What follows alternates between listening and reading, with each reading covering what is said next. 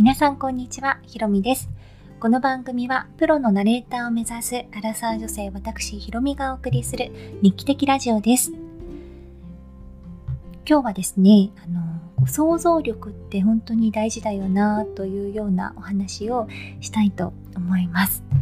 というのも、あの最近、まあ、いろんな記事を読んだりとかあとは何て言うのかな、まあ、YouTube の動画を見たりとかあとまあ読んでいる本を通してですね結局こう想像力が自分ないし人をこう助けることができるんだなとそして、人生を豊かにすることができるんだろうなと思うことが多かったんですね。で例えば今読んでいる私の読んでいる本に「フランスの子供は夜泣きをしない」という、本があるんですけれどもその中にこんな有名な研究のお話が載っていました。45歳の子供を対象にあの1人ずつ部屋に入ってもらって目の前にマシュマロを置くんですね。で15分間あのマシュマロを食べずに大人が帰ってくるのを待ってたらもう一つマシュマロをあげるよという約束をすると。でどれだけの子供が我慢できるのかという実験で、まあ、結果はですね3人に1人の子供しか待てなかったそうなんです。で面白いのがこの実験を行った博士がですねその後対象者だった彼ら彼女らは一体どんな10代になっているのかというところまで追ったそうなんです。でその結果3分の1つまりマシュマロを待ってた子たちがトータル的にま学力が高かったそうなんですね。でじゃあなんで当時のこうビデオテープをもう一度再生して何が違ったんだというところをもう一度見たそうなんです。そうするとマシュマロをまあ待てなかった子たちっていうのはマシュマロを食べちゃダメだよと言われてもうずっとマシュマロとにらめっこして誘惑に勝てずパクッと食べてしまった一方で待てた子たちっていうのは食べちゃダメだよと言われた後にマシュマロを見ずに自分のこう耳を引っ張ったりとかなんか暇を潰すような動作仕草をしていたそうなんです。でこのビデオテープからですね研究者博士はマシュマロを我慢できるかどうかっていうのは忍耐力のこう強さが関係しているのではなくって自分自身をこう紛らわす術を知っているかどうかが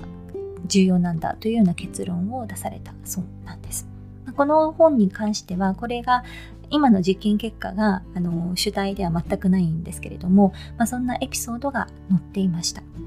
でこれをこう読んだ時にあのこれはこう自分を紛らわす術を知っているっていうのはいわゆる想像力なんじゃないかなと私は思ったんですよ。というのも私も似たようなエピソードがあって小学校の時にタイのバンコクに住んでいて日本人学校に小学校から入ったんですね。で非常にマンモス校だったので1学年40人以上で毎月転校生転入生が出入りも激しいですしそれが10クラス以上あったんですよ。だから運動場とかもパンパンになってしまうのでリレーの選手はクラスから数人だけ選ばれて彼ら彼女らだけ運動場に行けるんですよ。で残された メンバーっていうのはあのじゃあどうしようかっていうことで、まあ、せっかく時間があるんだからっておのおので教室でできるような面白い遊びを生み出していくんですよね。で別になんか選ばれなかったからブーブー言うことも全くなくそれぞれの能力には差があるんだっていうことも学びましたしなんか空いてる時間はこう活用すればいいんだみたいなのも自主的にできてたのかなと思ったんですね。まあ、そんなことを思い出したので、まあ、想像力がやっぱり大事なのかなというふうに読みながらも思いました。でですね例のごとく想像力をググってみますとウキペディアによると心的な像感覚や概念をそれらが視力聴力または他の感覚を通して認められない時に作り出す能力である想像力は経験に意味を知識に理解を提供する助けとなり人間が物事や現象を理解するための基本的な能力の一つであると書かれてありましたすごくま分かりやすくまとめられているなと思うんですけどなんかこの説明を読むとよりこう想像力って本当にこう生きていくために欠かせないものだよなと思うんですよね。今って動画でも記事でも何でもこうたくさんの情報が溢れているじゃないですか。で広告にしても映画のレコメンドにしてもなんかいろんなアルゴリズムが組まれて自分に合いそうなものを勝手に出してくれますよね。インスタグラムもあの虫眼鏡のページとかに飛ぶとあなたが好きそうな方のインスタですよってレコメンドしてくれるじゃないですか。かあんまりこう自分の頭で考える時間自体がすごく減ってるんだろうなと思うんです。で私もナレーションと向き合って思うのがまあ、ナレーションって映像につけて読むことがほとんどですけれども例えば朗読とかだったら、まあ、音声だけで聞くことも結構ありますよねでこういう音声配信だって、まあ、人の顔は見えないじゃないですか耳から聞いて、まあ、その人はどんな人なのかなと想像することもあるし話とか話し方によってあの人間性をこうイメージしたりとか、まあ、いろんなことを感じますよね。でそういうことをま通しまして想像する時間って大事だなと思うんですよ。そういうのがなんかだんだんだんだんなくなってくると想像することをなんか忘れちゃうと思うんですよね。想像力がなんか弱くなると思うんですよ。でこの間ちょっと悲しい YouTube を見ましてツイートもしたんですけどもあのとある小学生にユーグレナという会社の取締役の方が、まあ、簡単な質問をして子供に答えてもらうというものだったんですがあのその中である少年が言っていたのがあの大人は子供より想像力がないと思いますというふうに言ってたんですよねだから環境問題とかもそんなにこう自分ごとのように捉えられないんじゃないかというようなことを言っていてもう胸にドシーンときたんですよ。本当にその通りだなと思ってしまって。でそういう子供から見ると大人は想像力が足りないと。だから問題に全然向き合えてないんだっていうふうに言われてしまう昨今悲しいなと思いましたし私も反省をしたんですけれどもこう想像力ってやっぱり鍛えないとをやっていけないものだと思うんです。でこれって何も環境問題にとかそういうことだけではなくって恋愛にも言えることだと思うんですよね。あと仕事にも。例えばなんかよく気がつく人とか気が利く人とか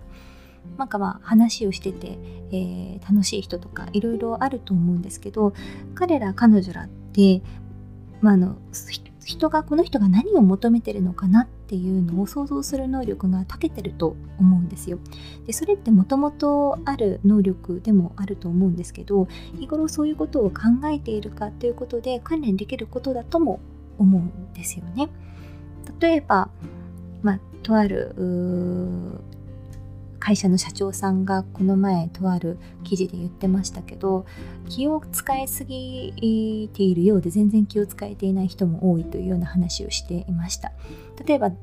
大人数で宴会をした時にまあ、社長に早く早くビールを渡せと言っても先に渡されたらビールの泡が消えてしまうじゃないかとであの、まあ、その社長さんはそのビールに対してこだわりがあるわけじゃないんですけどその気を使っているようで全然使えていない例として、まあ、分かりやすいかなと思って読んでいたんですがそれも一つのまあ想像力が関係するんだろうなと思うんですよ。この人は、まあ、そういうことされて嬉しいのかなとかいうことも想像力ですし目の前の人がなんで困ってる顔してるのかなとか悲しそうな顔しているのかなとかいうのも想像力だと思うんですよね。でそういう時間を考える感じるでその物事に意味を見いだすっていうのってものすごく結局自分を助けたりあのすると思うんですよ。結局なんか困った時とか自分が落ち込んだ時とかちょっと立ち上がりそうにないような時とかって結局自分の想像力が助けるしかないと思うんですよ。誰かに助けてもらうっていうこともあると思うんですけどなんか私小学生の時にベートーベンのなんか漫画の人生をこう書いた本みたいなのを読みましてまとめたことがあるんですけど宿題だったので。そこですごく感銘を受けたのがですね、まあ、ベートーベンって難聴を、あのー、患って一回自殺を考えたんですよね。彼は結婚も結局しなくて可愛がっていた甥っ子にもちょっと疎ましく思われてってすごく、まあ、悲しいエピソードがいくつかあるんですけどそんな中音楽家の命でも言える耳を悪くしてしまった。でそんな時に自殺を考えたそうなんです。でも遺書を書いている時になんかこう書けば書くほど自分を励ますような内容になっていたと。でそれによって、えー、高校交響曲を作ることができて自殺もやめたみたいなエピソードが確か書いてあったんですよね。でそこにすごく感動しましたっていう感想文を確か書いたんですけど結局最終的には自分自身しか助けることはできないんだと思うんですよ。でその上でもやっぱりじゃあ今まで自分がやってきたこととか今起こっていることに対してえ、まあ、いい意味を価値をとかそういうものをこう付け加えて乗り越えていくっていうのってそれも一つの想像力なのかなと思うんですよね。まあ、その想像力を悪い風に転換してしまったらそれは良くないことなので、まあ、そこはちょっとね難しいですけどでもなんかこう最近本当に想像力ってものすごく大事で最近なんかそういう機会っていうんですか？時間を持てるのって減ってるなぁと思う今日この頃ですが皆さんはどんな風に感じられますでしょうか？今日ご紹介した記事とか本はまた番組の詳細欄に載せておきますのでもしご興味がある方いらっしゃいましたら、えー、お読みください。それでは今日はこの辺で失礼したいと思います。今日も最後までお聴きいただきありがとうございました。素敵な週末をお過ごしください。それではまた次回お会いしましょう。さようなら。